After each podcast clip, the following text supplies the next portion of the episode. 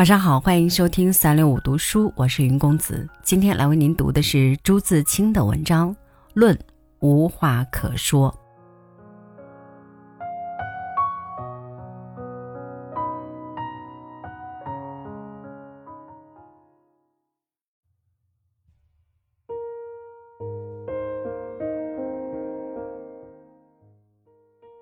十年前，我写过诗，后来。不写诗了，写散文。入中年以后，散文也不大写得出了。现在是比散文还要散的，无话可说。许多人苦于有话说不出，另有许多人苦于有话无处说。他们的苦还在话中，我这无话可说的苦却在话外。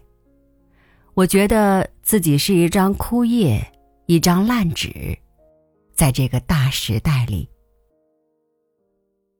在别处说过，我的意的路是平如底、直如是的。我永远不曾有过惊心动魄的生活，即使在别人想来最风华的少年时代。我的颜色永远是灰的，我的职业是三个教书。我的朋友永远是那么几个，我的女人永远是那么一个。有些人生活太丰富了，太复杂了，会忘记自己，看不清楚自己。我是什么时候都了了零零的知道，记住自己是怎样简单的一个人，但是。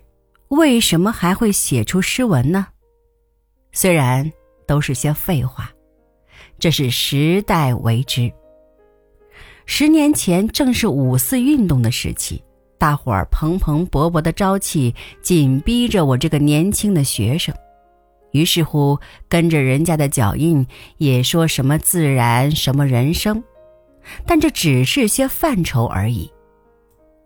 我是个懒人。平心而论，又不曾遭过怎样了不得的逆境，既不深思利索，又未亲自体验，范畴终于只是范畴，此处也只是廉价的新瓶里装旧酒的感伤。当时芝麻黄豆大的事儿都不惜郑重的写出来，现在看看，苦笑而已。先驱者告诉我们说自己的话，不幸这些自己往往是简单的，说来说去是那一套，终于说的听的都腻了。我便是其中的一个。这些人自己其实并没有什么话，只是说些中外贤哲说过的和病逝少年将说的话。真正有自己的话要说的是不多的几个人，因为真正一面生活一面营卫那些生活的只有不多的几个人，一般人只是生活，按照不同程度照例生活。这点简单的意思也还是到中年才觉出的，少年时。多少有些热气，想不到这里。中年人无论怎样不好，但看事儿看得清楚、看得开，却是可取的。这时候眼前没有雾，顶上没有云彩，有的只是自己的路。他负着经验的担子，一步步踏上这条无尽的，然而实在的路。他回看少年人那些情感的玩意儿，觉得一种轻松的意味。他乐意分析他背上的经验，不只是少年时的那些。他不愿远远的触摸，而愿拨开来细细的看。也知道拨开后便没了那跳跃着的力量，但他不在乎这个。他明白，在冷静中有他所需要的。这时候。他若偶然说话，绝不是感伤的或印象的，他要告诉你怎样走着他的路，不然就是所拨开的是些什么玩意儿。但中年人是很胆小的。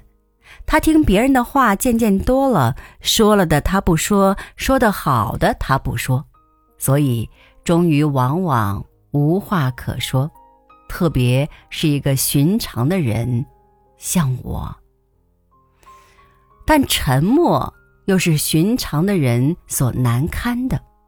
我说苦在话外，以此。中年人若还打着少年人的调子，姑不论调子的好坏，原也未尝不可，只总觉像煞有介事。他要用很大的力量去写出那些冒着热气或流着眼泪的话。一个神经敏锐的人，对于这个是不容易忍耐的，无论在自己，在别人。这好比上了年纪的太太小姐们还涂脂抹粉的到大庭广众里去卖弄一般，是殊可不必的了。其实这些都可以说是废话，只要想一想，咱这些年头，这些年头要的是代言人，而且将一切说话的都看作代言人。压根儿就无所谓自己的话，这样一来，如我辈者倒可以将从前妄图之罪减轻，而现在是更无话可说了。但近来代议唯物史观的文学论里看到，法国俗语“无话可说”竟与“一切皆好”同义。呜呼，这是多么损的一句话！对于我，对于我的时代，一九三一年三月。